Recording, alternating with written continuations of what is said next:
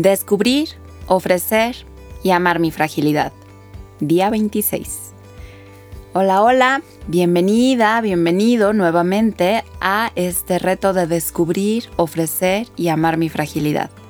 Soy Dani Valverde y me gustaría que el día de hoy nos abriéramos a abrir nuestro corazón frágil. Ayer conversábamos acerca de la importancia de los límites y lo difícil que puede ser cuando se trata de nuestros límites emocionales. No tanto los que están ahí puestos físicamente, geográficamente, eh, sino los que tenemos internos. Y esta dificultad puede ser incluso a veces con nosotros mismos. También cuando se trata de nuestras fragilidades, los límites son más difusos que otra cosa. ¿Pudiste pensarlo? ¿Pudiste pensar en cuáles son tus límites con los demás? Es decir, si alguien debe saber cómo tratar tus fragilidades, ¿sabes tú qué cosas tienes permitidas? ¿Qué cosas no tienes permitidas? ¿Y qué otras cosas quizás pueda quedar a decisión de cada quien? Ahora, sabiendo nuestros límites, también es más fácil poder abrirnos con los demás de corazón, sobre todo tratándose de nuestras fragilidades, esas vulnerabilidades que con tanto cuidado protegemos y las protegemos de corazón, con el corazón.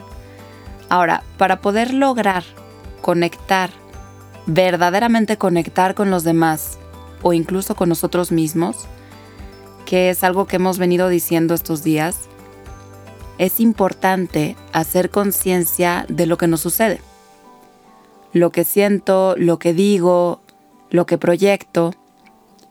De esto habla Rocío Morfín, una psicóloga psicodinámica de Guadalajara, a quien admiro mucho, y ella propone meditaciones para hablar de nuestras sombras. Meditaciones que son maravillosas y en lo personal me han ayudado mucho.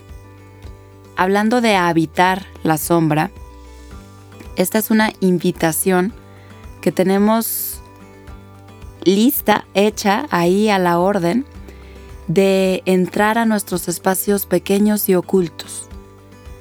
Esos espacios donde la vida a veces aprieta un poco más, donde las cosas se ponen difíciles. Em, entonces, para estar ahí y realmente entrar a este espacio, es la oportunidad que tenemos para poder abrazar nuestra vulnerabilidad.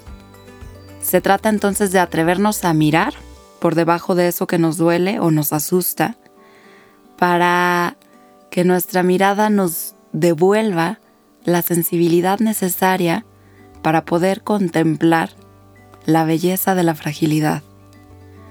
Esta fragilidad que habita en ti, en tu presente. Cuando las cosas están difíciles, nuestra energía suele centrarse en tratar de evitar tocar estas dificultades, en evadirlas, en... Bueno, o sea, ahora sí que hacemos hasta lo imposible y es algo exhausto. Nuestra mente controladora que trata con todo el esfuerzo del mundo que todo esté bajo control, nos desgasta en prevenir y preocuparnos de cada peligro que el futuro puede venir y acecharnos, acosarnos. Entonces se trata de estar alertas todo el tiempo. Agotador, ¿no? Exhausto. Entonces la invitación que les estoy diciendo es tan simple como puede sonar y tan difícil como puede ser intentar algo nuevo, como llega a ser intentar algo nuevo.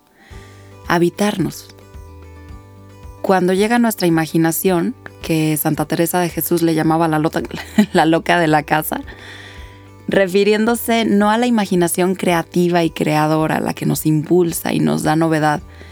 No, ella se refería a estos pensamientos que son más bien parloteos, estos diálogos interiores, esta vocecita que te quita tu energía inútilmente y además no resuelve nada.